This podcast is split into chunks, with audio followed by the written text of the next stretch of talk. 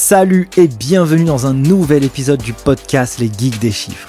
Chaque semaine, je vais à la rencontre de personnes qui réinventent ou interagissent avec le monde de la comptabilité ou de la gestion d'entreprise. Experts comptables, entrepreneurs, directeurs financiers ou acteurs de l'écosystème, je cherche à dénicher pour vous les meilleures pépites pour comprendre comment designer son profil et devenir inarrêtable sur le marché du travail. Digitalisation de la fonction comptable, outils tech, levée de fonds, indicateurs financiers, culture business, bref, tout y passe pour vous apporter un éclairage concret issu du terrain. Je suis Nicolas Piatkowski, cofondateur de l'école en ligne Les Geeks des Chiffres, qui a formé plus de 3300 étudiants de la filière expertise comptable et des millions d'autres sur YouTube. Si vous avez appris quelque chose avec ce podcast, mettez un gros 5 étoiles sur votre appli préféré avec un commentaire. Et moi, je n'ai qu'une seule chose à vous dire. Prenez place et c'est parti Salut Alexis Salut Nicolas Très heureux de t'accueillir sur ce podcast, cette vidéo YouTube Les Geeks des Chiffres, pour parler de ton parcours. Ça fait quelques années qu'on se connaît, toi et moi. C'est vrai, déjà. Pour la petite anecdote, euh, je participais à un championnat de lecture rapide. Je ne sais pas qu'est-ce qui m'avait pris à l'époque. On avait échangé là-dedans. Toi, tu as fait un parcours euh, un peu particulier. En Atypique. Atypique, c'est comme ça qu'on pourrait le dire On va le dire comme ça, ouais. Ok, cool. Du coup, on va passer une heure ensemble pour un peu décortiquer euh, ce que tu fais aujourd'hui. Tu as fait des études en compta, tu as fait des études en commerce, tu as été en collaborateur en cabinet, tu as monté un cabinet, tu as monté une agence digitale. Bref, on va parler de tout ça. Donc, euh, mon cher Alexis, est-ce que tu peux te présenter à nos auditeurs? Eh ben écoute, avec grand plaisir. Déjà, merci pour, euh, pour l'invitation. Je suis vraiment ravi de, partager plaisir. ce moment avec toi. Bah écoute, je m'appelle Alexis Slama, je suis entrepreneur, euh, profondément euh, entrepreneur, profondément passionné dans la vie. Et je suis aussi euh, papa d'une jolie petite Ella qui a deux ans maintenant et ça fait complètement partie de ma vie. Et c'est pour ça que j'en parle, parce que ça me définit et ça ça m'a bouleversé, ça m'a chamboulé, et on en parlera peut-être. Yes. Mais, euh, mais voilà, c'est quand même un moment fort et marqueur de ma vie. Et voilà, donc je suis profondément entrepreneur passionné et convaincu que euh, la comptabilité doit changer, que le métier d'expert comptable doit se transformer. Et je suis très heureux de d'apporter, je te dirais, ma, ma pierre à l'édifice sur, euh, sur cette transformation. Alors, pour la petite anecdote, tu vois, je le savais même pas, mais ma fille aussi s'appelle Ella. C'est vrai Tu vois Énorme Exactement. Cool. Donc, euh, Très joli prénom, hein, mais bon, après, Allez, allez, que- et là, c'est les meilleurs. hein, on va pas, on va pas se mentir. Euh, du coup, alors, raconte-moi un peu donc les, les débuts de ton parcours. Là, je suis sur ton profil LinkedIn. Ouais. Donc, toi, tu as d'abord commencé par une euh, école de commerce. Exactement. ouais. Pourquoi tu es parti dans, cette, dans cet univers et que tu après, tu as switché dans la compta? Ouais, alors, si tu veux, quand t'as 18 ans, que t'as, tu sais pas trop ce que, enfin, en tout cas, je, alors je dis mais en fait, c'est moi. J'a- J'avais 18 ans, je savais pas trop quoi faire de ma vie, je savais que j'avais envie d'entreprendre, j'ai des parents qui sont entrepreneurs. Et je me suis dit, ok, voilà, c'est ce que je veux faire. Quelle est la voie le plus simple pour devenir entrepreneur? Bah, on va faire une école de commerce. Ça tombe bien quand tu sais pas trop quoi faire. C'est comme ça que j'ai fait euh, le SC Toulouse à l'époque. Et c'était exceptionnel. J'ai eu la chance de partir, euh, de partir un an à Barcelone euh, en échange. Énormément d'apprentissage. À ce moment-là, j'étais avec, euh, avec mes deux meilleurs amis euh, en coloc. Évidemment, je te fais le cliché hein, jusqu'au bout euh, de, de l'étudiant en école de commerce. Et, La teuf. Ouais, là, bah oui, ça fait, enfin, on va pas, oui, ça fait partie du, du délire hein, quand même. On va à l'école. Alors c'était, c'était génial parce que du coup, bah, j'ai quand même bien progressé en anglais, bien progressé en espagnol parce que les cours étaient anglais-espagnol. Beaucoup d'apprentissage aussi sur la, la culture, comment tu montes une boîte, etc. Et partant de là, on revient en France. À ce moment-là, c'était la mode des jus de fruits frais. Euh, T'as Innocent qui arrivait en France, donc on est dans cette vague bien-être, euh, jus smoothie, etc. Et on s'est dit, bah tiens, avec euh, avec l'un de mes meilleurs amis, on va monter une boîte qui va s'appeler l'Instant Jus et on va aller proposer des jus de fruits frais sur, euh, sur la Côte d'Azur. Donc je reviens très heureux de revenir aujourd'hui sur la Côte d'Azur, c'était il y a 12 ans à peu près. Et euh, on fait ça, je te passe les détails, mauvaise gestion de trésor, pas de visibilité sur les chiffres et certainement beaucoup de, beaucoup de jeunesse et, euh, et, des petites choses qui étaient un peu mal faites comme ça. On finit par planter, par planter cette aventure et, c'est ok, c'est pas très grave hein, non plus. Et là je m'aperçois qu'il y a un truc qui doit changer chez moi, en tout cas, c'est que je dois comprendre les chiffres pour pouvoir gérer des boîtes. Et j'ai un déclic à ce moment-là, c'est de te dire, si j'avais eu un expert comptable qui était capable de m'expliquer les chiffres, ou de me driver, ou de me donner des conseils, alors je pense que cette aventure de l'instant jeu aurait pu devenir autre chose.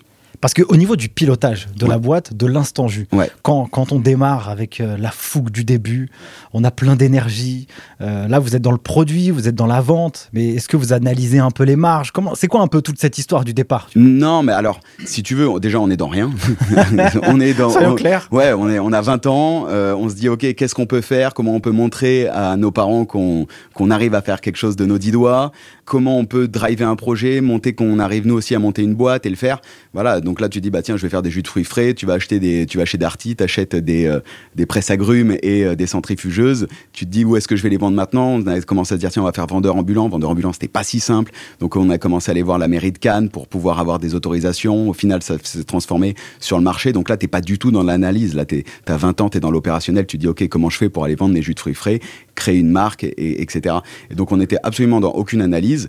Et en fait, on a tout brûlé. Tu vois, c'était c'était du cash. Il y avait pas de suivi, de rien. C'était c'était une petite aventure, mais c'était un bon début pour prendre conscience en fait de euh, l'importance d'avoir de la visibilité sur ces chiffres. Toi, tu l'as incarné de manière personnelle, Ouais. où tu t'es dit, OK, j'ai fait mon projet entrepreneurial, et dans cette brique entrepreneuriale, évidemment, il y a la fougue de la jeunesse, et puis après, tu prends de la maturité, Totalement. et forcément, tu apprends de tes propres erreurs. Mais par contre, tu avais pris conscience que la partie chiffres, à ce moment-là, c'était un truc qui avait euh, un peu euh, penché dans votre, dans votre expérience. C'est game changer. Je pense que vraiment, la compréhension des chiffres, je te dis pas de devenir forcément l'expert, l'expert, mais la compréhension des chiffres, quand tu es entrepreneur, tu dois l'avoir. Tu, que tu le veuilles ou non, c'est pas un truc, tu dis tiens, je vais le sous-traiter, j'en ai pas besoin, c'est quelqu'un d'autre qui va le faire, de toute façon la compta ça sert à rien. Pas du tout. La compta, les chiffres de ta boîte, c'est ce qui va te permettre de la driver. C'est ce qui va te permettre d'avoir de la visibilité. Te dire, OK, bah tiens, il y a ce projet, voilà comment ça s'est passé avant, qu'est-ce qu'on peut améliorer, où est-ce qu'on peut aller. Enfin, c'est vraiment euh, fondamental. Et pourtant, comme on nous l'apprend, euh, alors je te reprends les cours d'école de commerce, tu vois, mais on va dire que quand tu vas en compta en école de commerce, c'est pas ta passion, tu vois, t'es pas déchaîné par le truc, tu te dis pas, c'est ouf, c'est trop utile. Non, parce qu'on on te l'explique mal. Alors que si on t'explique qu'en fait, les chiffres de ta boîte, c'est vraiment ce qui va te permettre de la driver, après, tu vas comprendre comment tu vas rajouter la brique marketing, parce que si tu fais pas de marketing, si tu fais pas de commerce, tu rentres pas de chiffre d'affaires. Si tu développes pas bien ton produit, si t'écoutes pas tes clients, tu rentres pas de chiffre d'affaires. Si tu drives pas bien tes équipes, si tu les manages pas, au final, t'as pas de satisfaction client. Après, ça dépend si tu fais du produit, si tu fais du service, bref. Mais dans tous les cas, ce qui est constant sur tous les éléments, ça reste tes chiffres. Et tu as besoin de comprendre tes chiffres. Tu as besoin de savoir où tu vas. Et ouais, c'est à ce moment-là où cette petite expérience entrepreneuriale m'a permis de me rendre compte que, OK, il y a l'importance des chiffres. Je ne les maîtrise pas aujourd'hui. Comment je peux faire pour les maîtriser Et comment je peux aider d'autres entrepreneurs qui peuvent rencontrer le même sujet. Et c'est à ce moment-là, en fait, où je me suis dit, bah, le meilleur moyen de le faire, c'est de devenir expert comptable. Et donc, j'ai repris toutes les études avec euh, des CG, des SCG, et avec la volonté de devenir expert comptable au bout. Puis après, entre-temps, il y a eu deux trois, deux, trois éléments de parcours qui ont fait que j'ai pas été jusqu'au bout, et que maintenant, j'ai plus un rôle d'aider les experts comptables, justement, à transformer leur cabinet. Mais voilà un peu le, le fil conducteur de ce qui m'a amené à, à faire ça aujourd'hui. Donc, tu as fait DCG, DSCG. Ouais. Euh, je vois que tu as fait euh, le, le DCG à, à Toulouse, c'est ça? J'ai fait le DSCG à Toulouse. ah, Le DSCG à Toulouse et le DCG, tu as fait ça chez Contalia. Exactement. Et donc, c'était des cours à distance. Et comment ça s'est organisé un peu ton, ton parcours académique pour que tu puisses valider ces diplômes? Ouais, alors pour l'anecdote, à l'époque, Contalia était en présence, en, en physique. Ah, ok, d'accord. Ouais, ils étaient à Montpellier et c'était l'époque où ils tournaient les, ils tournaient les cours euh, dans les salles. Donc si tu veux, j'étais, euh, j'étais étudiant dans la salle et on tournait les cours, euh, on tournait les cours en ce moment, en même temps que qu'on était bah, dans la salle. Et en fait, moi, je sortais d'école de commerce. Donc si tu veux, je sors d'école de commerce et je me dis. Il faut que j'aille plus vite. J'avais déjà fait trois ans, je me dis, bah attends, il faut que j'essaie d'aller plus vite. Je m'étais dit, bah, tu vas tout faire en un an, le DCG en un an. Bon, ça, j'avais pas du tout pris la mesure de ce qu'était le DCG. hein. Clairement, euh, là, tu vois, c'est toujours pareil. hein. T'es- ouais, t'es t'es le jeune un peu cramé, tu te dis, vas-y, je vais faire ça, moi je suis le meilleur que tout le monde et tout, je peux le faire. Bon, j'arrive au DCG, je connais pas la compta, autant dire qu'en un an, j'ai vite compris que c'était mort. Mais donc, du coup, j'étais euh, chez Contalia, j'avais pris beaucoup d'UE euh, pour essayer quand même d'en passer un maximum la première année. Au final, il me semble que je l'ai fait en deux ans. Ok. Ça a été très sportif. Et voilà, c'était super, super intéressant. Et après, je suis parti à Toulouse, faire à l'IAE de, de Toulouse pour faire le DSCG. Et donc là, c'était en initial. Ça veut dire que toi, tu avais une partie d'alternance ou pas du tout Alors sur le DCG non, parce que justement je l'ai fait, j'ai fait en flash. Sur le DSCG ouais, parce qu'en fait j'ai fait un an, puis après j'étais en cabinet. Donc là, tu es rentré en cabinet, je vois. euh, donc tu es parti chez la compagnie fiduciaire. Alors tu as bossé. Ouais, la compagnie fiduciaire à Toulouse. Yes. Alors donc du coup, toi, tu es rentré en tant que collab. ça Exactement. Après, tu as fini responsable de dossier. Je pense Ouais. que tu as évolué. Alors raconte-moi un peu cette expérience. Comment ça s'est passé Alors ça a été ça a été vraiment une super expérience et je remercie encore Yann et François qui sont les associés à Toulouse de m'avoir donné cette chance. En fait, si tu veux, c'était un bureau donc tu as, le bureau euh, central, je te dirais dans, dans Toulouse, enfin qui était en périphérie de Toulouse et puis ils avaient un autre bureau qui était à hum, Cornebarieux, à côté de l'aéroport de Toulouse et tu vois, c'était un petit bureau euh, un peu un peu éloigné mais très bien placé sur sur un axe très passant et ils m'ont mis là-bas.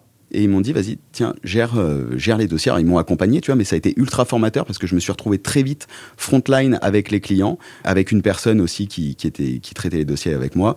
Il y avait une euh, chef de mission aussi qui me supervisait, avec qui je m'entends super bien et, et qui s'appelle Julie, avec qui je m'entends toujours très bien. Et voilà, et si tu veux, ça a été ultra formateur parce que je me suis retrouvé directement à traiter les dossiers de A à quasi Z D'accord. en prenant immédiatement, et ça pour le coup c'est pour ça que je les remercie, directement tous les rendez-vous bilan avec les associés pour essayer de bien comprendre comment on faisait pour euh, bah, faire vraiment du conseil. Qu'est-ce qui- qu'est-ce qu'ils appelaient en fait réellement conseil aux entrepreneurs? Ils m'avaient laissé une chance incroyable qui était de pouvoir faire du développement commercial, ce qui était quand même, si tu reprends le, le parcours, euh, un peu ce que, ce que j'aime le plus faire avec le côté marketing. Et ils m'avaient laissé vraiment carte blanche sur ça. Comment ça se fait qu'ils t'ont donné cette euh, latitude de pouvoir le faire?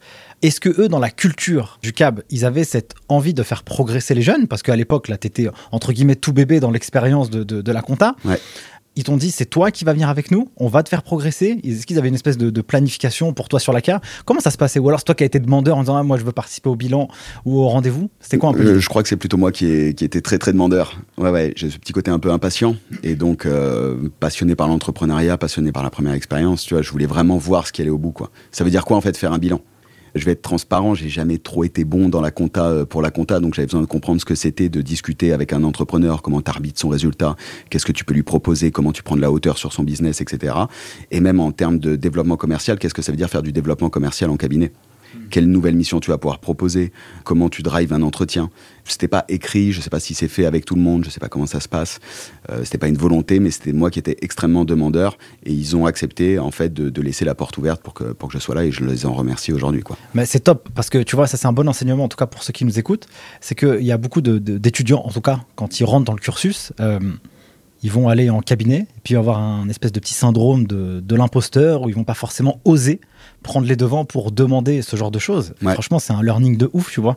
Ça, c'est obligatoire de faire ça et d'être demandeur auprès de l'expert comptable, de participer, sachant que toi, bah, t'es- bah, tu fais la production tout au long de l'année. Tu es toujours au contact de ton client euh, au fur et à mesure de, de- de l'évolution de l'année, du traitement de sa compta. Et à la fin, tu as quand même envie d'avoir le résultat de, de ce que tu as produit, toi, et puis bah, lui faire un feedback global sur les chiffres qu'il a pu avoir. Ouais, c'est clair. Et puis ou- outre les chiffres, tu vois, tu, tu le dis, tu es en contact mensuellement avec ton client. Ouais. je trouve ça super frustrant, mais après c'est peut-être personnel et, et je pense que chacun doit le vivre comme il, comme il le veut. Mais moi je trouvais ça super frustrant de dire ok, tu drives tout le projet, tu le suis tout le- toute l'année, et puis au moment où ça devient intéressant de savoir comment t'arbitres, euh, qu'est-ce que tu peux proposer, etc. Bah t'interviens pas. C'est compliqué. Et donc ça a été super formateur et, euh, c'était cool. Mais en effet, si vous êtes étudiant euh, euh, ou à défaut que vous bossez en cabinet, et si vous êtes étudiant et que vous bossez en cabinet, bah, dans tous les cas faites-le. Je pense que c'est un métier sur lequel l'expérience est super importante. Et l'expérience, bah, ça s'apprend et on y va, quoi. Ouvrez les portes, allez-y. Et normalement, si tout se passe bien, il y a peu de chances qu'on vous ferme la porte au nez en vous disant non, toi tu dois rester dehors, fais la compta, etc. Enfin, en tout cas, c'est pas ma, pas ma façon de voir les choses et donc, donc ouais, faut ouvrir les portes. Est-ce qu'il y a des missions, ou Ouais. une mission particulière qui t'a vraiment marqué ou fait progresser dans, dans cette expérience? Ou même un fit particulier avec un, un client que tu as pu avoir, ou euh, c'était euh, quelque chose de traditionnel que, que, que tu rencontrais au quotidien ou pas? En vrai, il y avait, il y avait que des entrepreneurs. euh, tu sais, c'était euh, des toutes petites boîtes, quoi. Ouais. Enfin, des toutes petites boîtes. Il n'y a, pas de petites boîtes, le tout, c'est une boîte, ça, ça se développe. Mais, euh, mais c'était vraiment les entrepreneurs et c'était un kiff de discuter avec eux. Si je garde un souvenir, je te dirais que je garde un souvenir d'une boîte, euh, d'un entrepreneur euh, parti de zéro, qui a monté une boîte de nettoyage, puis la boîte, elle a grossi et c'était un vrai kiff de discuter avec lui euh, régulièrement, de voir l'évolution de sa boîte, etc. Je me souviens que à l'époque, il y a Tesla qui venait d'arriver, il venait de s'acheter une Tesla, il était comme un fou. Ah, tu m'étonnes tu vois, c'était vraiment, et puis ancré en lui, il était trop fier. C'était, c'était un plaisir de voir cet entrepreneur s'épanouir comme ça et de pouvoir l'accompagner sur ses chiffres qui étaient en pleine croissance. Donc il y avait eu la transfo, tu vois, pour te dire, il était parti de micro.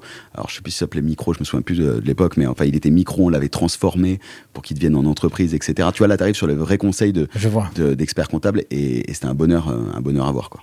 Du coup, tu as fait euh, un an et huit mois chez eux, à peu près. C'est rapide. Euh, ouais. Alors, qu'est-ce qui t'a donné envie d'aller autre part? C'était quoi un peu ton. Parce que euh, je vois ton expérience d'après, c'est responsable développement commercial en cabinet d'expertise comptable. Ouais. Ah, ouais, ça n'a rien à voir. T'es reparti à tes premiers amours du début, quoi. Exactement. En fait, j'ai eu un électrochoc. Enfin, un électrochoc. J'ai eu un petit choc. J'ai eu un petit choc. En fait, si tu veux, ce qui s'est passé, c'est qu'on a fait une période fiscale. Je me suis dit, OK, c'était chaud, mais ça fait partie du taf. Et tu sais, la période fiscale, tout le monde dit Ah là là, celle a été pire que la précédente, celle a été pire que la précédente. Je me dis Bon, ok. Quand même Quand même, tu vois, je vais peut-être pas faire ça toute ma vie, quoi. Et on arrive sur la deuxième période fiscale. Et tout le mois de janvier, j'ai la boule au ventre. Je te jure, tout le mois de janvier, j'ai la boule au ventre, je kiffe plus. Je me dis, je suis pas heureux. Et là, je me dis, je suis pas heureux, j'ai qu'une vie. J'ai, je sais pas, peut-être 25 ans à l'époque. Je me dis, non, c'est pas possible ça va pas pouvoir être comme ça chaque année. Si celle-là, elle est pire que la précédente et que la précédente était pire que la précédente, en fait, il y a un moment où je vais pas pouvoir tenir. Bien sûr. Et révélation, j'en parlais avec les associés, j'ai dit écoutez, voilà, franchement, je suis désolé, euh, je crois que c'est pas fait pour moi la compta, euh, je, je tiendrai pas, je suis pas heureux, euh, etc. Et il me dit bon, ok, écoute, Alexis, ça marche. Évidemment, on finit la période fiscale ensemble, hein, parce que ça va de soi, et, en plus, je pouvais pas les lâcher comme ça, ni eux, ni l'équipe d'ailleurs, avec qui je reste encore, encore très ami. Et du coup, je me dis ok, arrête la compta qu'est-ce que tu vas faire Je sais pas, prends le temps et vois ce que tu vas faire. Mais sois heureux le matin quand tu te lèves, c'est tout. À ce moment-là, c'est vraiment mon moteur. Et ça passe pas par la compta parce que je m'épanouissais pas. J'adorais discuter avec les entrepreneurs, mais je m'épanouissais pas dans, la compta pour, pour ce que je faisais. Ça m'allait pas. Et là, j'ai un cabinet parisien du coup, j'ai MBA qui m'appelle et qui me dit écoute, euh, on souhaite mettre en place une démarche euh, commerciale au sein du cabinet. Donc à l'époque, c'était euh, c'était 10-12 associés, ah cabinet sur trois sites à Paris. On souhaite mettre en, place une démarche commerciale au cabinet. vu ton parcours, bah, ça peut être intéressant qu'on le fasse ensemble. moi, c'était l'occasion de, venir à Paris puisque j'étais à Toulouse chez Compagnie Fiduciaire et, et, ma femme habitait à Paris. N'était pas encore ma femme. Donc là, je me dis allez, go banco. Ça joignait en fait l'utile à l'agréable. C'est-à-dire que je reste dans la compta qui est mon moteur initial, puisque tu vois, le, le, why de pourquoi je fais tout ça, c'est quand même d'aider les entrepreneurs, ou du moins de permettre aux entrepreneurs d'avoir le meilleur conseil grâce à leur expert comptable pour potentiellement changer leur vie ce que j'aurais aimé avoir sur, euh, sur l'instant jus. Et je vais faire du développement commercial parce que je suis intimement convaincu qu'aujourd'hui, un cabinet est une entreprise de service et que comme toutes les entreprises, elle se doit d'être dotée d'une force commerciale. Alors c'est clair que les experts comptables ne sont pas euh, des vendeurs. Et, et d'ailleurs, c'est pas grave, tu vois, parce que euh, vendre, c'est pas un gros mot en cabinet d'expertise comptable, parce que vendre, c'est simplement rendre un service à ton client c'est pas aller lui, lui mettre une mission qu'il veut pas. Donc tu lui rends service. Et en plus, vendre en cabinet d'expertise comptable, c'est aussi ce qui te permet de valoriser tes équipes. Donc ça n'a que du positif. Et il m'appelle, il me demande qu'on fasse ça. Et, et je me suis régalé d'avoir comment tu fais pour créer une démarche commerciale au sein d'un cabinet qui est déjà structuré, avec, euh, avec à l'époque un peu plus d'une centaine de personnes. Comment tu actives les leviers marketing pour euh, bah justement après aller générer du business, comment tu formes les collaborateurs à l'écoute active, à la démarche commerciale indirecte, comment tu mets en place un CRM, comment tu automatises les lettres de mission, comment tu automatises les propositions commerciales, quelle est la démarche, combien de rendez-vous? Enfin bref, je me suis régalé. Je me suis vraiment régalé de folie. Et au bout de, euh, au bout d'un moment, bah, tu dis, OK, what's next? Ok. Tu vois? Oui, je vois que dans tes expériences, c'est euh, deux ans, deux ans, et là, tu as fait un petit, euh, un petit cycle et tu te dis, euh, il faut que je fasse quelque chose. ouais, j'ai ouais, besoin d'un nouveau challenge. Tu vois, c'est tu dis, ok, ma mission, c'était d'aller du point A au point B. Je suis allé au point B. Voilà ce que je peux vous proposer. Est-ce qu'on va au point C? Peut-être pas maintenant, et, et j'ai pas le temps de. Enfin, j'ai pas le temps. Si j'ai le temps, je sais pas si j'ai pas le temps. Je sais pas après quoi je cours, mais enfin, dans, tous les cas, à ce moment-là, je me suis dit bon, ok, je dois évoluer je pense que j'ai la maturité. En tout cas, euh, c'est maintenant pour moi de lancer ma boîte. Je sais le faire. Je suis intimement convaincu que le métier d'expert comptable doit se transformer. Euh, je pense avoir quelques billes pour pouvoir aider les cabinets, soit existants, soit les créateurs ex nihilo, à se lancer. Go, c'est le moment de lancer Booster Digital. Et on arrive dans cette phase, tu vois, où, si tu veux, j'ai les chiffres de ce qu'on avait pu faire avant grâce au digital. Je me dis, vas-y, go, il faut les aider à se transformer. Et je lance Booster Digital. Donc Booster Digital, pour ceux qui savent pas ce que c'est, donc du coup, c'est si tu peux le pitcher un peu, c'est quoi le, en tout cas, c'était quoi l'idée de départ? Alors l'idée de départ, c'était de dire, euh, je vais aider les experts comptables à bénéficier du digital pour accélérer leur croissance. D'ailleurs, tu vois, la baseline, c'était euh, Booster Digital, accélérateur de croissance. Vraiment, j'avais cette logique de dire, je sais que si tu mets du digital dans ton cabinet, tu vas pouvoir le satelliser. Et après, ça a évolué. Donc au début, si tu veux, tu fais un peu tout. Je, je touchais à la partie outils, savoir comment tu vas changer les process, parce que le digital, forcément, quand tu parles aux experts comptables, le premier truc du digital auquel on pense, c'est les outils. Donc j'avais commencé à regarder les outils, comment tu faisais euh, pour changer les process, quels outils tu peux aller plugger, etc mais j'avoue que c'était pas ma c'était pas ma, ma, ton truc le plus ouais, c'était pas là où tu prenais le plus de plaisir. ouais d'ailleurs c'était une consultante euh, qui bossait avec moi qui, qui le faisait. Moi ça m'intéressait de comprendre comment tu transformais le cabinet avec les outils mais euh, c'était pas là où je prenais le plus de plaisir. Et après moi là où j'aime le plus m'épanouir ça va être sur toute la partie stratégie la partie marketing la partie communication euh, la partie commerce. Et, et là en fait c'est super intéressant de dire tiens tu bosses avec des experts comptables et tu vas leur permettre soit d'accélérer leur croissance soit de réaliser leurs projets, soit de transformer leurs organisations en utilisant le digital. Et c'était ça vraiment le, début de Booster Digital. Ce qui est intéressant dans ton histoire, c'est que euh, tu pars dans. Donc, si je refais la chronologie en arrière pour comprendre un peu le, schéma d'évolution, c'est que tu arrives fougueux où tu te dis je veux être entrepreneur. Mm. Donc, le meilleur moyen pour être entrepreneur, en tout cas au début, c'est ce que tu imagines, bah, tu vas faire une école de commerce. Mm. Donc là, tu fais ce qui te plaît, t'apprends, t'apprends. Et puis, euh, tu crées une première boîte. Tu as ce learning où euh, tu as fait ce qui, des choses qui n'allaient pas, des choses qui, qui, allaient mieux. Tu dis, je vais me rediriger vers la compta. Donc en fait, dans ta progression, tu as appris le commerce, ensuite tu as appris la compta, ensuite tu es rentré vraiment dans le nerf de la guerre de la compta. Finalement, tu t'es dit, ça me saoule, ça me plaît pas. Mmh. Dans cette expérience, c'est quoi qui t'a pas plu? Le fond, l'organisation, le volume de travail? C'était quoi un peu? Moi, j'ai fait deux expériences en cabinet, en même temps en plus. je faisais le même travail, le même. Il y a une expérience, je l'ai détesté comme je sais pas quoi. Et une autre expérience, je l'ai adoré, tu vois. J'ai, enfin, j'ai adoré. J'ai aimé, quoi. Qu'est-ce qui, a fait, qu'est-ce qui a fait la différence? En fait, alors je l'expliquais sur un autre épisode que, euh, que j'ai fait avec euh, Audrey Brulon de la Maconta. Et ce qui a fait la différence, c'est que tu en as un, il n'était pas stressé. Il choisissait ses clients. Il n'avait pas la pression de la période fiscale. Alors évidemment, tu avais plus de jobs, on va pas se mentir non plus. Mais franchement, c'était kiffant. Il avait, il avait, une vraie proximité. Mais je dis, monsieur Boujna, mais comment ça se fait? Vous n'êtes pas stressé Lui est là, il est cool avec sa chemise, il est tranquille. Les, clients viennent le voir, ils lui font la bise et tout. Il y a vraiment une, des copains, quoi. Une, espèce de vraiment une intimité. Ouais. Et, et là, moi, je me sentais super à l'aise parce que lui, du coup, il transmet aucun stress à ses équipes. Tout est cool.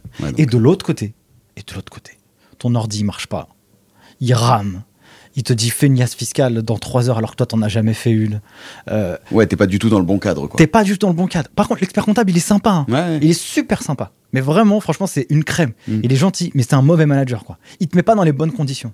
Et puis l'autre, il te met dans des conditions qui sont stylées. Tu vois Donc c'est pour ça que j'aimerais plus comprendre qu'est-ce qui a fait que toi, ça t'a un peu. Euh, un qu'est-ce qui fait que j'ai arrêté quoi Yes. Je pense que c'est purement personnel quoi. C'est vraiment de dire, euh, je suis pas bon dans ça. Je vois. Je peux le faire au même titre que tu vois le DCG, DSCG, c'est des diplômes que je trouve euh, assez durs, très, très franchement. Ah, je, les trouve, je les trouve vraiment durs. J'ai pu le faire par beaucoup de travail.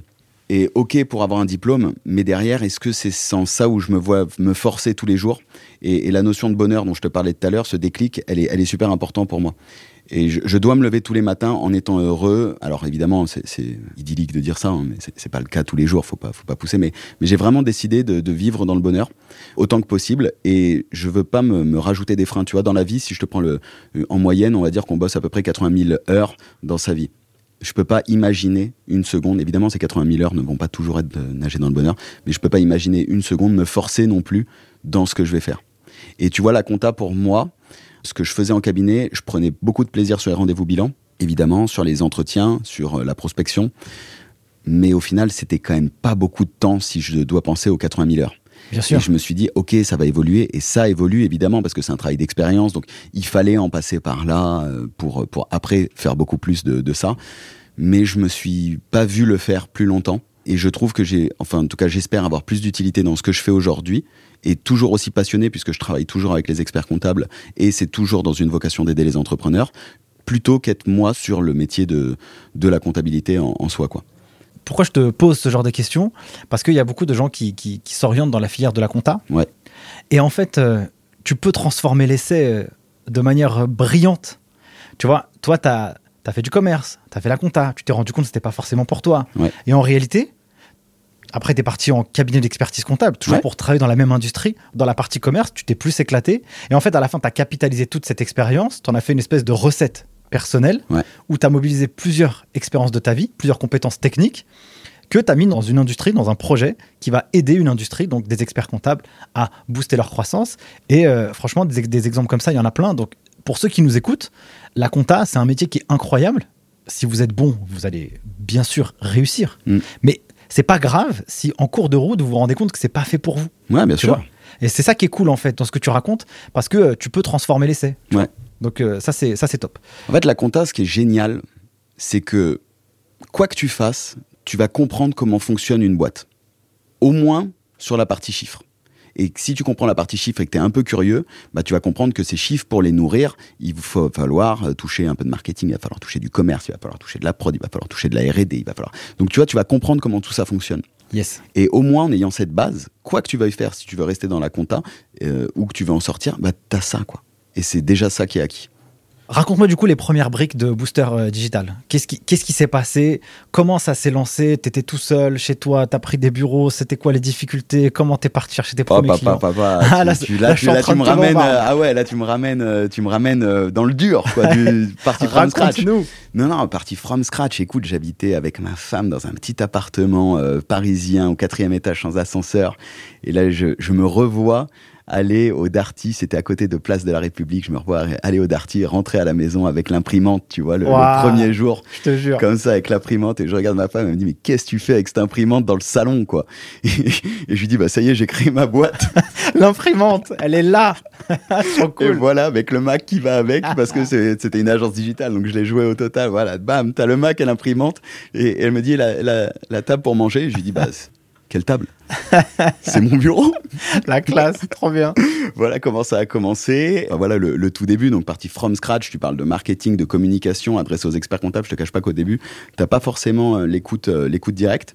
Et le cabinet GMBA dans lequel j'étais faisait partie du réseau qui s'appelle euh, Walter France. Ouais. Et la directrice générale, il me semble, euh, Olivia m'appelle et elle me dit, puisqu'on se connaissait du fait que euh, chez GMBA, j'intervenais dans, dans les différentes réunions euh, pour justement apporter aux autres cabinets comment on fait du commerce, etc., comment ça se passe, un petit retour d'expérience. Et Olivia me dit, voilà, on a un petit sujet, euh, un petit sujet euh, sur le marketing digital. Est-ce que tu veux, tu veux venir bosser un peu avec nous? Et, euh, et donc ça a été ma première, euh, ma première cliente. Et, je leur remercie d'ailleurs, parce que du coup, c'était ultra formateur, c'était c'était sympathique parce que je connaissais, je connaissais un peu la maison. Et ça m'a formé, euh, ça m'a formé bien au SEO parce qu'ils avaient déjà un gros site, donc il a fallu, il a fallu accélérer sur la partie SEO. Et donc j'ai commencé à bosser avec des consultants, puisque forcément la partie SEO, notamment la partie SEO technique, autant sémantique, je peux m'en sortir, autant sur la partie technique, euh, c'était un peu compliqué. Et ça l'est toujours d'ailleurs pour moi. Et donc il y a des gens qui le font très bien. Et voilà, et donc ça a commencé petit à petit comme ça. Puis après, euh, fallait expliquer aux différents associés ce qu'on faisait. Donc c'était aussi super intéressant en termes de prise de parole avec les différents euh, associés des différents cabinets pour leur dire voilà ce qu'on faisait pour la marque. Et puis j'ai eu aussi l'occasion de faire des petites conférences avec le CJEC euh, de Paris. Euh, je crois que c'était l'annexe plutôt, euh, justement pour sensibiliser les étudiants, euh, les experts comptables mémorialistes à bah, qu'est-ce que ça va être de faire du marketing s'ils veulent lancer leur cabinet ou faire du marketing et de la communication dans leur cabinet actuel, quel est le BABA. Tu vois, on parle de ça, c'était, c'était je sais plus, c'était il y a 4 ans. Donc, donc c'était vraiment le début. Et puis, il y a eu une phase d'accélération, donc ça m'a permis de gagner un petit peu en notoriété quand même et légitimité auprès de la profession, c'est vrai. Et il y a eu une petite phase d'accélération sur à partir du mois de janvier où j'ai j'ai vraiment euh, travaillé avec deux cabinets qui étaient existants. Euh, tu vois, deux entrepreneurs euh, qui avaient lancé leur cabinet il y a trois ans, grosso modo, et qui cherchaient une, une phase d'accélération, donc avec bah, du marketing, de la communication, la mise en place de CRM, quelle est la stratégie qu'on avait mis en place et tout. Et voilà, c'est à partir de ce moment-là où on a, on a bossé ensemble vraiment fort de A à Z sur la stratégie, la création de l'identité graphique, la création de leur site internet, rédaction des offres, comment on va mettre en place le CRM, etc. Le Covid arrive, je m'en souviendrai toujours. Bam, le COVID, bah forcément, oui, comme tout le monde. Mais, euh, mais voilà, le Covid arrive et là, c'était le mois où on leur sortait les, on leur sortait les sites internet et, et au final, ça s'est super bien passé et c'était un kiff parce que tu vois, eux, ils avaient donc les cabs existaient depuis trois ans déjà, ils étaient déjà extrêmement digitalisés, donc si tu veux pour eux ça leur avait pas changé grand chose et il y avait cette cette énergie en fait où on s'appelait tous les jours, eux, ils appelaient leurs clients, ok comment ça se passe, on fait quoi, regarde les retours, voilà comment tu communiques, fais une vidéo pour tes clients pour leur expliquer, utilise ça, ça va être plus cool et tout. Enfin bref c'était vraiment euh, vraiment ultra passionnant. Et voilà, et puis après, euh, de fil en aiguille, ça s'est, euh, ça s'est accéléré. Alors, pour l'anecdote, je me souviendrai aussi que j'ai, embauché ma, ma première salariée le premier jour du, du Covid, c'est-à-dire qu'elle devait venir le premier jour et je lui dis, bon, écoute, juste peut-être, laisse-moi une semaine le temps de, le temps de prévoir, dis-moi où tu seras et je vais t'envoyer l'ordinateur, euh, l'ordinateur chez toi. Mais, mais voilà, c'est des petits marqueurs intéressants. Quoi. Comment euh, les experts comptables, ouais. puisque je pense que tu as quand même fait de la, de la démarche commerciale, tu as pris contact avec eux, comment ils ont pris ton offre au début. Ils se sont dit, j'ai pas le temps, c'est c'est un rigolo, euh, qui c'est qui va faire ça euh, C'était quoi un peu leur, euh, leur zone de doute qu'ils pouvaient avoir En fait, si je te reprends le principe de vivre dans le bonheur, j'ai la chance aujourd'hui de, de, travailler avec des gens qui partagent la même vision et qui partagent la même passion j'espère, en tout cas, j'essaie de prendre ce rôle un peu éducatif du marché en transmettant ce que je peux transmettre euh, en termes de techniques, ce que je mets en place, euh, des infos, etc. Et du coup, il n'y a pas vraiment cette démarche commerciale à faire.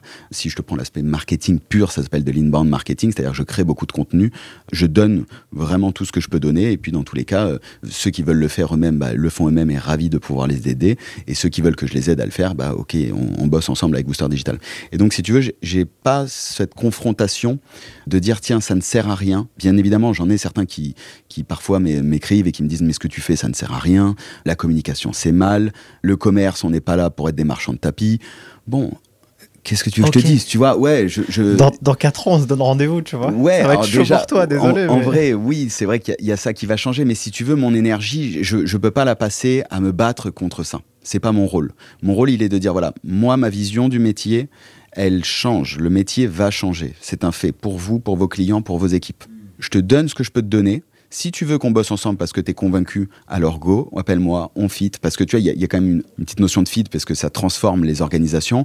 Euh, mais j'ai pas d'argumentaire commercial particulier pour aller lutter contre parce que, encore une fois, voilà, j'ai pas assez d'énergie pour euh, aller euh, dire oui, si, c'est bien, etc. Si tu veux sur ça, on te dit toujours, mais est-ce que ça marche? Ouais, forcément. Ouais, il y a toujours cet aspect doute euh, parce que c'est pas dans la culture du digital. Donc tu dis ok, mais si j'ai mon site, ça sert à quoi? Et puis après, tu sais, il y, a, aussi beaucoup de cabinets qui euh, qui ont fait des sites qui ont eu aucun résultat, bah, des, sites qui, se ressemblent tous les uns aux autres, où il n'y a absolument pas de référencement naturel qui est travaillé, où le texte c'est toujours le même, bah ouais, et, un formulaire de contact qui arrive nulle part, euh, t'as aucun référencement, as, parfois t'as pas de Google My Business qui te renvoie sur la parfaite de là, tu te dis oui, mais oui, ça ne marche pas. Quoi. Ça ne peut pas marcher. c'est le même site que 20 000 autres euh, confrères. Tu es nulle part, tu ne communiques nulle part. Ce qui est marqué sur ton site internet, il n'y a que toi qui peux le comprendre. Les articles qui sont mis dessus, c'est générique, ça ne parle pas aux personnes à qui tu as envie de parler. Oui, ça ne peut pas marcher. C'est plus sur ça, on me dit, est-ce que ça marche vraiment? Euh, euh, oui, ça marche vraiment. Et, et, en fait, si tu veux, la logique de Booster Digital, c'est et ma logique, c'est vraiment de dire, dis-moi quel est ton objectif, et travaillons ensemble le plan pour que tu puisses l'atteindre. Parce qu'en fait, je suis intimement convaincu que chaque cabinet, chaque expert comptable est différent l'un dans l'autre. Parce que chacun a ses objectifs, chacun a ses moteurs. Et donc, tu vois, tu en as certains qui vont te dire, bah tiens, moi je veux plus de chiffre d'affaires, moi je veux plus de clients, moi je veux recruter. Aujourd'hui, c'est beaucoup plus sur le sujet recrutement. Tu vois, il y a quatre ans, j'avais un vrai aspect business. Aujourd'hui, on m'appelle beaucoup plus pour me dire, OK, comment on fait pour avoir une communication qui va nous permettre de mieux recruter, de garder les talents, etc. Tu vois. Et donc, j'ai je, vu, c'est marrant, hein, en, 4 ah, C'est hyper intéressant, ouais. Il y a eu ce petit switch. Alors, est-ce que c'est parce que j'ai aussi plus de maturité, euh, qu'on m'appelle un peu plus pour ça, mais ou est-ce que c'est le marché qui a réellement changé? Je pense qu'il y, a un peu des deux. Mais voilà, en fait, l'idée, c'est vraiment de dire quel est ton objectif et allons-y ensemble en utilisant le digital. Globalement, si on pourrait faire une espèce de petite masterclass euh, très succincte, tu vois, quels sont les, les, les, grands conseils que tu pourrais donner à un cabinet d'expertise comptable qui est genre euh, sous-digitalisé vraiment euh, à l'arrache, quoi. Genre, en communication, tu Ouais, ouais, par exemple, ouais. Tu hmm. vois quels sont les conseils qu'on pourrait leur donner pour qu'ils disent OK, en faisant ces quelques petites actions, peut-être que ça pourrait déjà m'aider?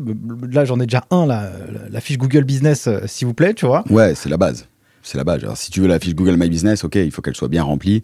Euh, et si vous avez des avis, répondez à vos avis, même s'ils sont euh, positifs. Et si vous avez des avis négatifs, c'est pas grave, en fait. Ça arrive. Ouais, ça arrive. Et c'est pas grave. Répondez-y, expliquez pourquoi. Euh, ça, ouais, la fiche Google My Business, je te dirais que c'est le plus simple à faire, avec une belle photo de l'équipe. Hein, c'est toujours, c'est toujours cool. En fait, si le cabinet existe, il y a un truc, moi, que je trouve, mais d'une force incroyable, c'est l'enquête de satisfaction client. Alors, quand on dit enquête de satisfaction client, tous les cabinets ne veulent pas le faire parce que parfois on se dit ah, mais qu'est-ce qui va se passer euh, s'ils si, sont pas contents, etc. En fait, euh, j'ai une petite enquête de satisfaction assez simple, tu vois, avec six questions dedans. Elle est euh, doublement utile. Elle est utile d'une part parce qu'elle te permet de travailler ta recommandation. puisque dans les questions que tu poses, bah, c'est un peu le principe du NPS, mais enfin différent. Donc tu vois, tu vas poser la question de savoir euh, sur une échelle de 0 à 10 combien il te recommanderait et, ensuite pourquoi. Donc déjà, ça permet de savoir qui dans tes clients est promoteur quand même, euh, qui potentiellement est détracteur, ce qu'ils pensent de toi parce que tu leur laisses du verbatim. Et ensuite, dans la logique de transformation du cabinet qui doit être là, on parle toujours de transformation des offres, euh, etc., bah tu, tu vas aller demander déjà à ton portefeuille client quelle mission il aimerait que tu fasses pour lui.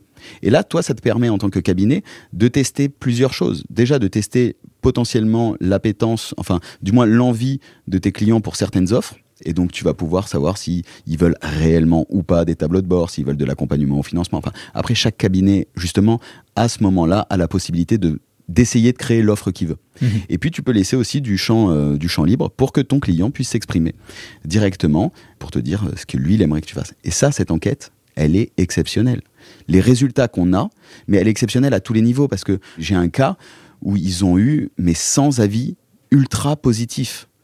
Et pour tout le monde, en fait, je trouve que c'est ultra valorisant. Pour le cabinet, parce que euh, bah, ça fait plaisir. Pour les équipes, puisqu'en fait, là, as, d'un coup, tu as le verbatim du client qui te dit, mais génial, merci l'équipe, etc. Ce qui, au, final, n'est pas toujours naturel. Tu vois, enfin, on a plutôt tendance à dire quand les choses ne vont pas plutôt que quand elles vont. Carrément.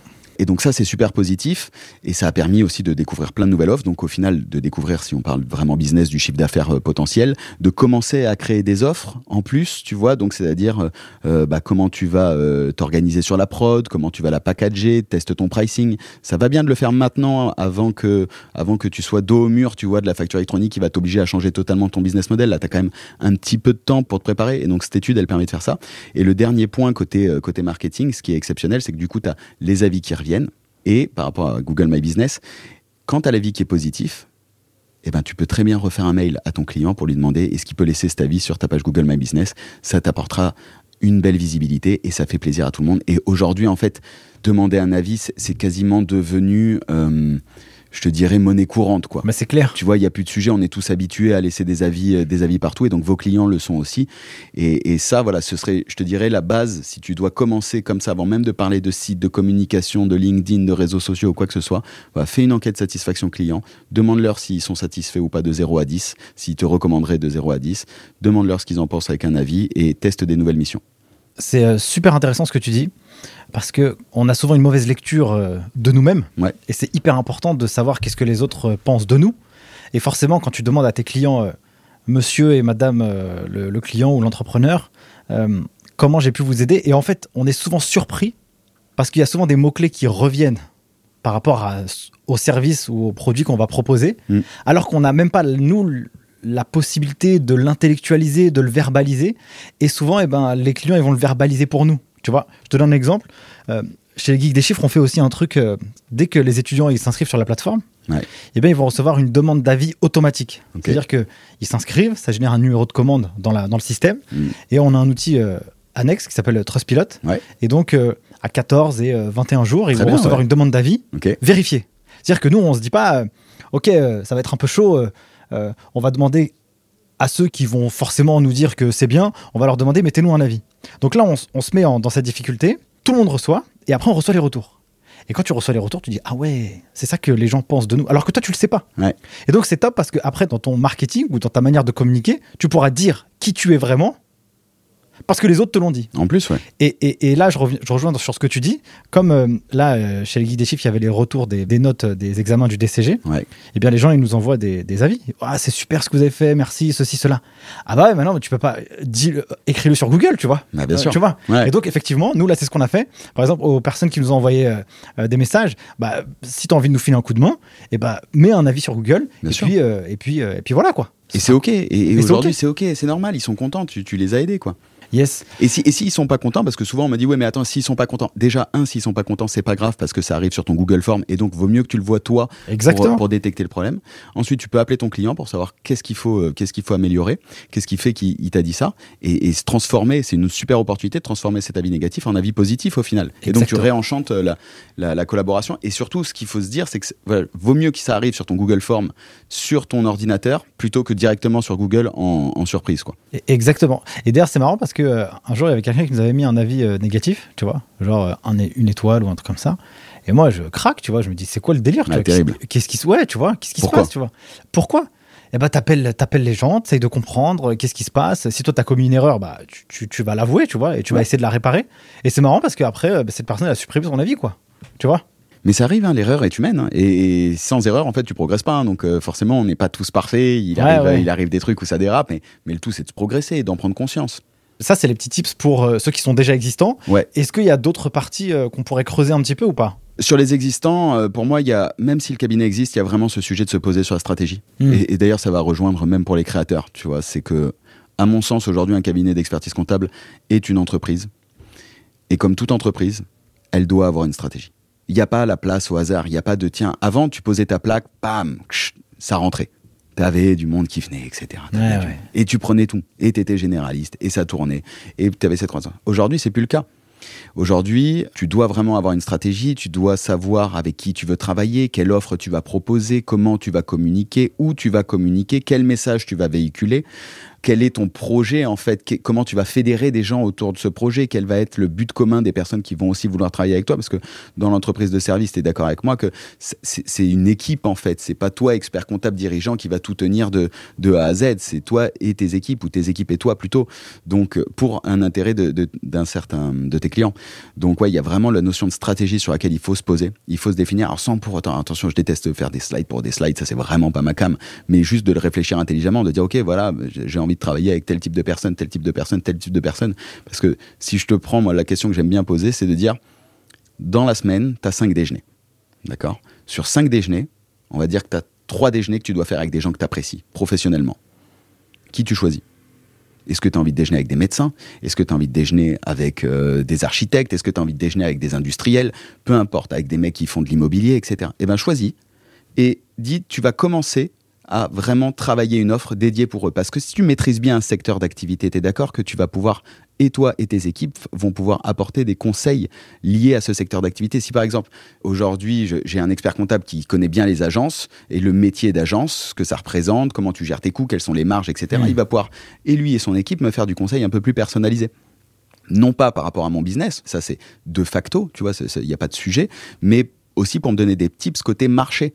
Et ça, je trouve ça super intéressant. Si demain, tu, tu aimes le e-commerce, tu es expert comptable et tu veux bosser avec des boîtes qui font du e-commerce, bah, tu dois aussi comprendre comment ça fonctionne, tu vois, dans l'aspect e-commerce, quelles sont leurs problématiques, est-ce qu'ils ont des, des sujets, euh, tu vois, de coûts d'acquisition, euh, est-ce qu'ils communiquent au bon endroit, euh, est-ce qu'ils sont dans la bonne moyenne par rapport à tout ça, tu vois. Et donc, c'est super intéressant de te dire, OK, si je veux déjeuner avec trois personnes de ce secteur, quelle offre je vais créer pour eux?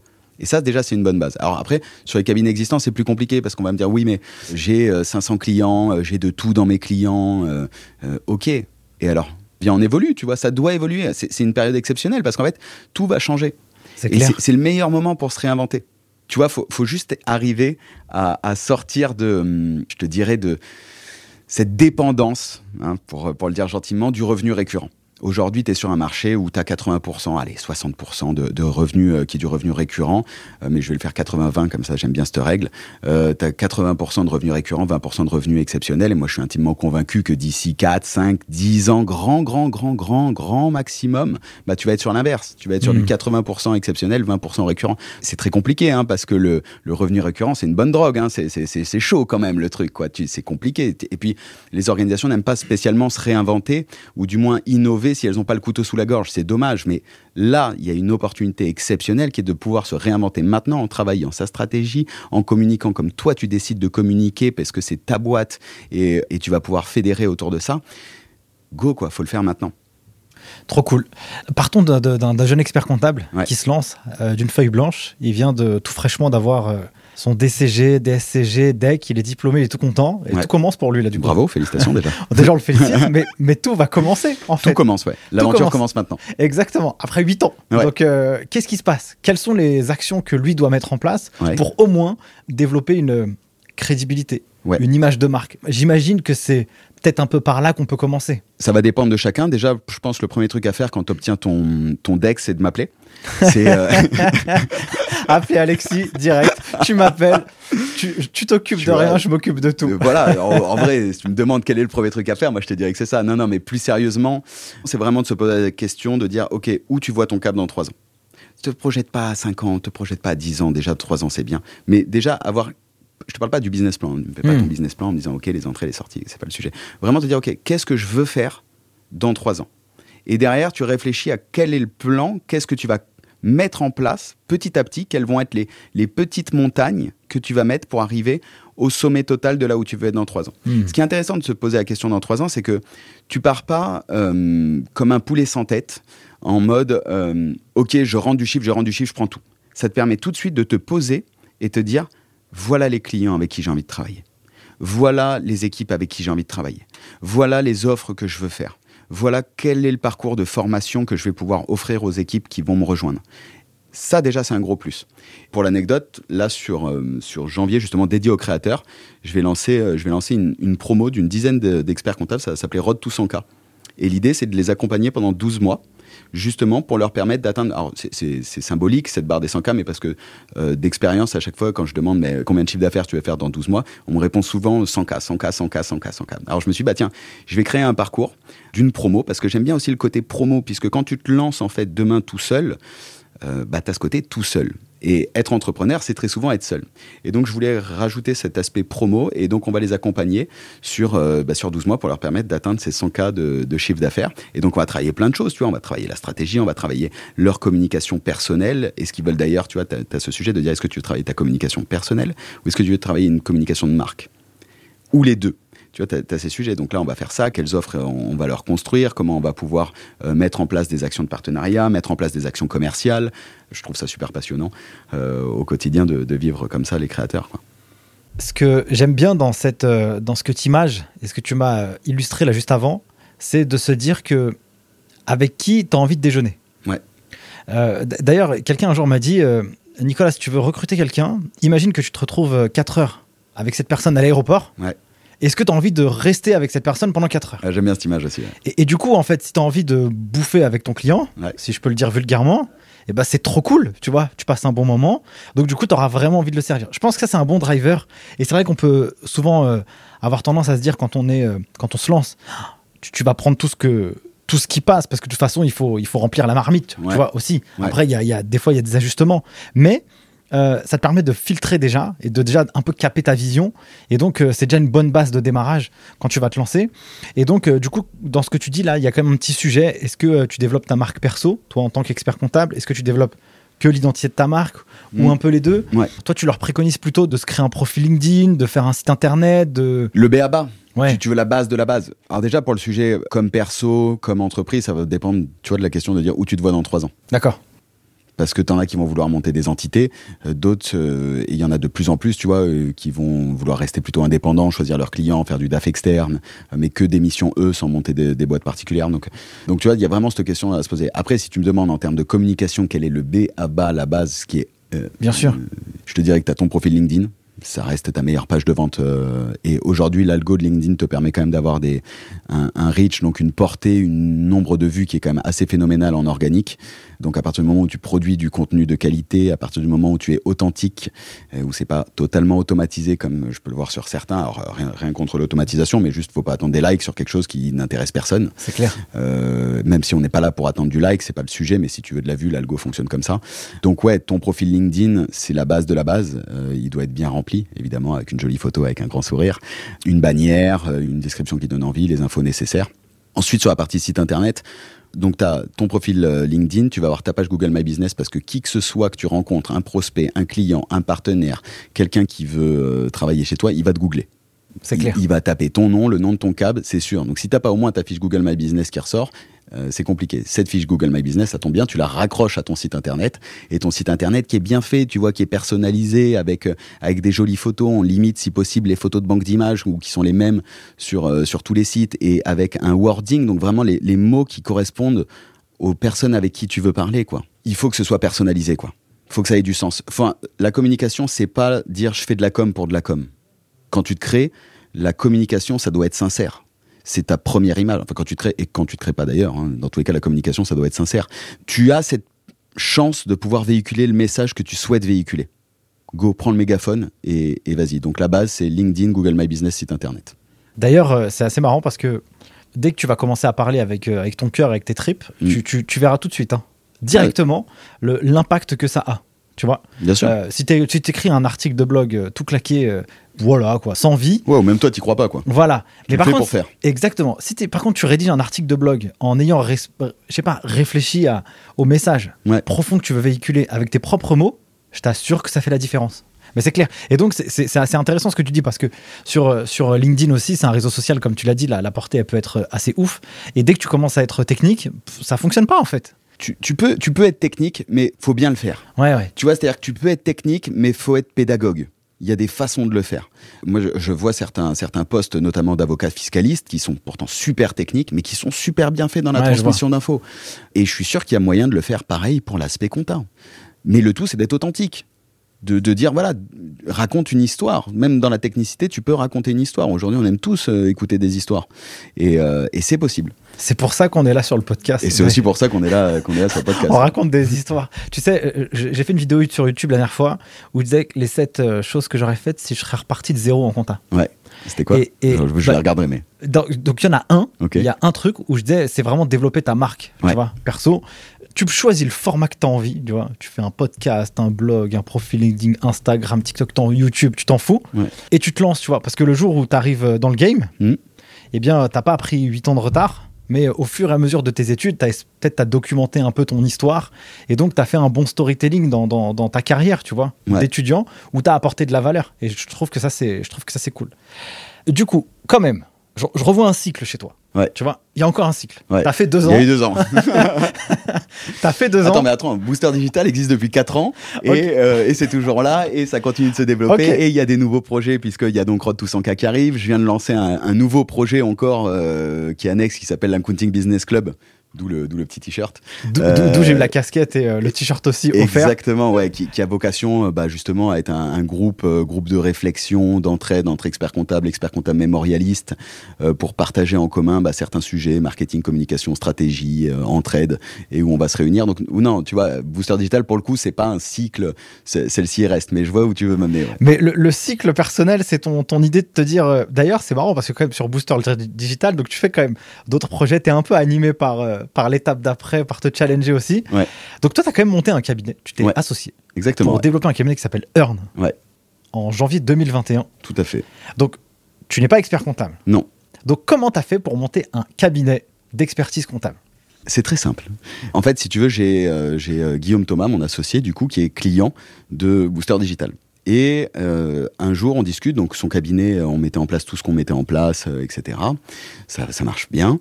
Et un jour, on discute et on se dit, tiens, au fait, qu'est-ce qui se passe si demain, la compta est gratuite? Bah, Comment tu réinventes ton business model? Et de fil en aiguille, en discutant, on dit bah tiens, ok, on peut faire ça, on peut faire ça. Tiens, ok, on va communiquer sur ça. Tiens, on pourrait créer telle offre auprès de telle personne. Et, et donc on a dit bah vas-y, go.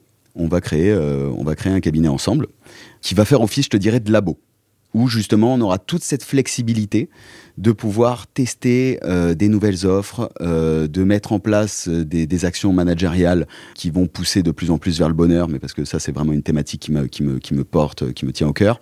Et voilà, du coup, comment j'en suis arrivé à créer, euh, créer un, cabinet. Donc c'était en effet avec un des premiers clients de Booster Digital. C'est c'est rigolo. Ouais. Et du coup, comment fonctionne ce cabinet? Parce que tu as ton expérience aussi personnelle, Ouais. avec, euh, que tu nous as parlé aussi au début d'épisode. Ouais. Comment aujourd'hui fonctionne ce cabinet? Comment, euh, que- Quelles sont les missions que vous réalisez? Comment, du coup, vous, vous répondez à cette question de comment vous réinventer si la compta n'existe plus? Ouais. Raconte-moi un peu l'envers du décor. Euh, L'envers du décor, en fait, si tu veux, pour pouvoir faire ces nouvelles missions, conseils, accompagnement, on l'appelle comme on veut, tu repenses l'organisation interne du cabinet. Et C'est pour ça que c'est, je l'avoue, beaucoup plus simple sur une création ex nihilo que sur un cabinet déjà existant. Et en fait, tu repenses un peu les process. C'est-à-dire que ma vision chez Earn, c'est bon déjà le nom, t'as compris, euh, t'as compris qu'on a on a vocation à être une valeur sacrément ajoutée et on doit permettre à nos clients de réussir, de gagner plus. C'est un peu mon mantra. Donc si tu reprends l'histoire de l'instant jus du début, tu comprends que c'est ce qui m'habite. Et donc tu repenses ton organisation pour pouvoir apporter de la visibilité, de la transparence et c'est vraiment ce, je te dirais pas du conseil courant, Mais en tout cas, le fait de pouvoir être là tous les mois, tous les trimestres, à minima tous les semestres, pour ton client, histoire de faire le point, mais pas que sur ses chiffres, sur son business. Et donc, comment ça se passe? Bah, Tu repenses un peu ton process d'onboarding client, les questions que tu poses, les points d'attention que tu vas pouvoir avoir. Tu formes aussi les équipes à ces sujets, mais des sujets autres que euh, de la comptabilité. Tu vois, je pense qu'aujourd'hui, c'est un métier dans lequel tu as intérêt à être sacrément curieux euh, si tu veux le faire, puisque dans tous les cas, tes clients t'oblige à t'intéresser à leur business. Du moins, tu as intérêt à t'intéresser au business de tes clients si tu veux pouvoir avancer. Et donc, du coup, bah, tu vois, les, former sur bah, notamment euh, la partie marketing, euh, la partie communication pour qu'ils puissent en discuter potentiellement avec leurs clients si besoin, etc. Donc voilà un peu comment tu refais. Puis après, tu as les outils digitaux qui vont t'offrir beaucoup de visibilité. Et c'est là où aussi Earn est un labo, c'est qu'on se permet de tester plusieurs outils du marché parce que je pense que il n'y aura plus un outil que tu pourras mettre chez tous tes clients il existera différents outils, et il existe déjà différents outils, qui vont correspondre à des typologies de clientèle. Donc le rôle de l'expert comptable, il est aussi à ce moment-là de s'adapter à la clientèle pour pouvoir lui proposer le bon outil. Tu vois, j'ai une anecdote. Un jour, je vais chez un expert comptable. J'arrive euh, une heure avant et donc je m'arrête au resto euh, en, bas de, son bureau. Je discute avec le, le gérant du resto et euh, donc je lui explique ce que je fais, etc. Il me dit ah super, ah ouais c'est vrai qu'ils en ont besoin. Merci, c'est gentil, ça fait plaisir. Euh, il me dit bah tiens justement, connaissez tel tel outil. Et je dis ouais, c'était un nouvel outil qui venait d'arriver sur le marché. Et je dis euh, ouais ouais et tout super. Il me dit ah bah ouais, je viens de le prendre. Je lui dis qu'est-ce que vous en pensez? Il me dit bah je viens de le prendre, super, ça me fait vraiment gagner du temps, etc. bah, du coup, il faut que j'en parle à mon expert comptable. Tiens, et en fait, il se trouve que son expert comptable, c'était celui chez qui j'avais rendez-vous. Forcément, c'est le resto en bas, facilité. Et il me dit, ah, bah, faut que j'en parle à mon expert comptable pour réduire le prix le réflexe, tu vois, du, mec. Et en fait, je me suis dit à ce moment-là, ça a été un, choc que je me suis dit, mais en fait, l'expert comptable, il a un rôle. Déjà, il aurait dû lui proposer cet outil. Parce qu'il savait que dans son secteur d'activité, c'était quelque chose qui allait lui faciliter la tâche. Comme ça, il aurait évité ce sujet dans l'esprit de son client de se dire, ah, je le fais moi, je l'ai trouvé moi, alors je vais demander une baisse du prix. Alors que l'expert comptable, en étant proactif, en connaissant les outils et en sachant que par rapport à son secteur d'activité ou par rapport à son organisation, tel outil est plus adapté parce que ça va lui faciliter la vie, il est moteur et il apporte de la valeur ajoutée à son client à ce moment-là. D'ailleurs, je pense sincèrement qu'il y a plein de missions dans les cabinets aujourd'hui, des missions de transformation digitale de leurs clients, puisque les cabinets, en fait, ils sont eux-mêmes en train de se transformer aujourd'hui. Donc, puisqu'ils le font pour eux-mêmes, autant qu'ils le fassent pour leurs clients. Et, autant le faire maintenant avant que la facture électronique soit totalement là. Et c'est une formidable opportunité de mission de transformation digitale, mais même de façon simple, tu vois, une petite analyse des process aujourd'hui du client, comment tu vas lui permettre de gagner énormément de temps. Parce qu'au final, le digital, c'est quoi? C'est énormément de gains de temps aussi. C'est beaucoup plus pratique quand c'est bien fait. C'est pas rajouter des process pour des process, c'est vraiment arriver à gagner du temps et faciliter la transmission. Ce qui te permet derrière, en plus pour toi en tant que cabinet, si tu fais cette mission, de récupérer les données beaucoup plus facilement et donc de pouvoir encore faire des nouvelles missions de conseil, d'accompagnement, appelle-le encore une fois comme tu veux. Comment tes équipes, comme les collaborateurs qui bossent en cabinet, ils sont face à, aux entrepreneurs ouais. Travailler uniquement sur la partie compta, c'est plus suffisant. Tu vois? Non. Toi, tu dis que euh, on essaye de les faire progresser sur différents sujets. Mm. Concrètement, comment toi, tu progresses pour toujours être au niveau euh, des entrepreneurs que tu vas accompagner. Parce que leur apporter du conseil, c'est cool, mais comment on fait Et comment tu fais progresser tes équipes concrètement sur le terrain pour que eux, ils puissent être dans une démarche proactive pour aider les clients sur ces sujets qui gravitent autour euh, de la compta? Parce que comme tu l'as dit dans le cours de l'épisode, eh bien toutes les actions que l'entrepreneur va réaliser, eh ben, la finalité, ça va se traduire en chiffres. Tu vas le voir dans la compta. Mais du coup, comment moi, un consultant euh, en comptabilité, enfin dans un cabinet, je peux aider l'entrepreneur à optimiser, gérer ses process sur la partie marketing, commerce, euh, comment je progresse et qu'est-ce que je peux lui apporter quoi La curiosité, hein, j'y reviens. Et la curiosité, pour moi, elle se nourrit énormément de lecture. J'adore lire. C'est marrant parce que quand j'étais enfant, je détestais lire. Ma grand-mère me disait mais euh, lis et je disais mais non, pas du tout, ça sert à rien. Et, euh, aujourd'hui, j'adore lire. quoi. J'essaie vraiment de lire. Alors c'est compliqué avec la vie de famille, euh, le boulot, etc. Mais si c'est pas énorme hein, non plus. Si j'arrive à lire un livre, un livre par mois, c'est cool. Mais en tout cas, j'adore, j'adore les livres un peu business, les autobiographies ou, biographies tout court d'ailleurs d'entrepreneurs. Je trouve ça vachement inspirant. Et là, j'y chope, j'y chope des petits, trucs. Je discute énormément aussi avec euh, avec d'autres entrepreneurs, euh, histoire de comprendre ce que eux ils vivent, confronter ce que moi je vis, comment on le vit, les différentes étapes, puisque en fait l'entrepreneuriat c'est vraiment une multitude de petites étapes. En fait, quand tu discutes avec d'autres entrepreneurs, tu te rends compte qu'on vit relativement tous les mêmes étapes. Seulement quand on les vit seul de son côté, bah tu le vis seul, t'as l'impression d'être seul, etc. Surtout quand t'es solo. Mais donc du coup, tu vois, il y a la lecture, l'échange avec les autres entrepreneurs et comment je le transmets? Ben, je discute avec les équipes et sur certains sujets, bah, il peut y avoir des points de formation.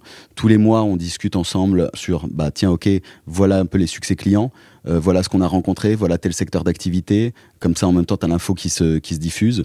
Et, la curiosité, ouais, je pousse vraiment à la curiosité euh, pour s'élever en fait de la partie seulement chiffres, puisque tu l'as très bien dit, j'aime bien le, bien le mot euh, consultant, consultant en cabinet d'expertise comptable ou consultant comptable. je trouve que ça, ça colle bien parce qu'on va de plus en plus vers du, vers du consultant, quoi.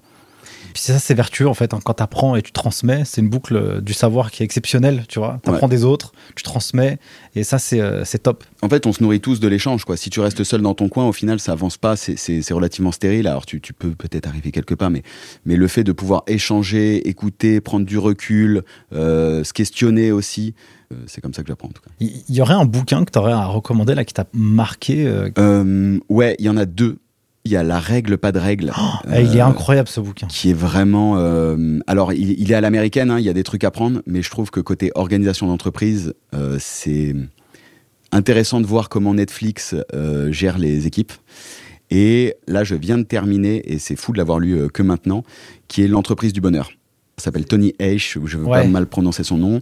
C'est en fait, il te raconte comment il a fait de Zappos, qui est un des principaux sites marchands de, chaussures. D'ailleurs, je, pense que maintenant ils font bien plus que les chaussures.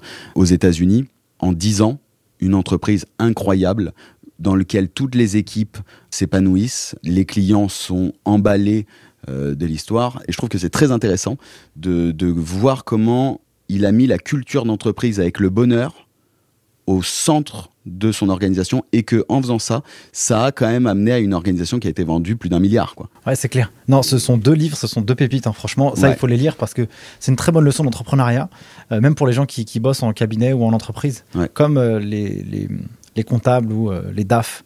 Forcément, ils sont au contact des dirigeants.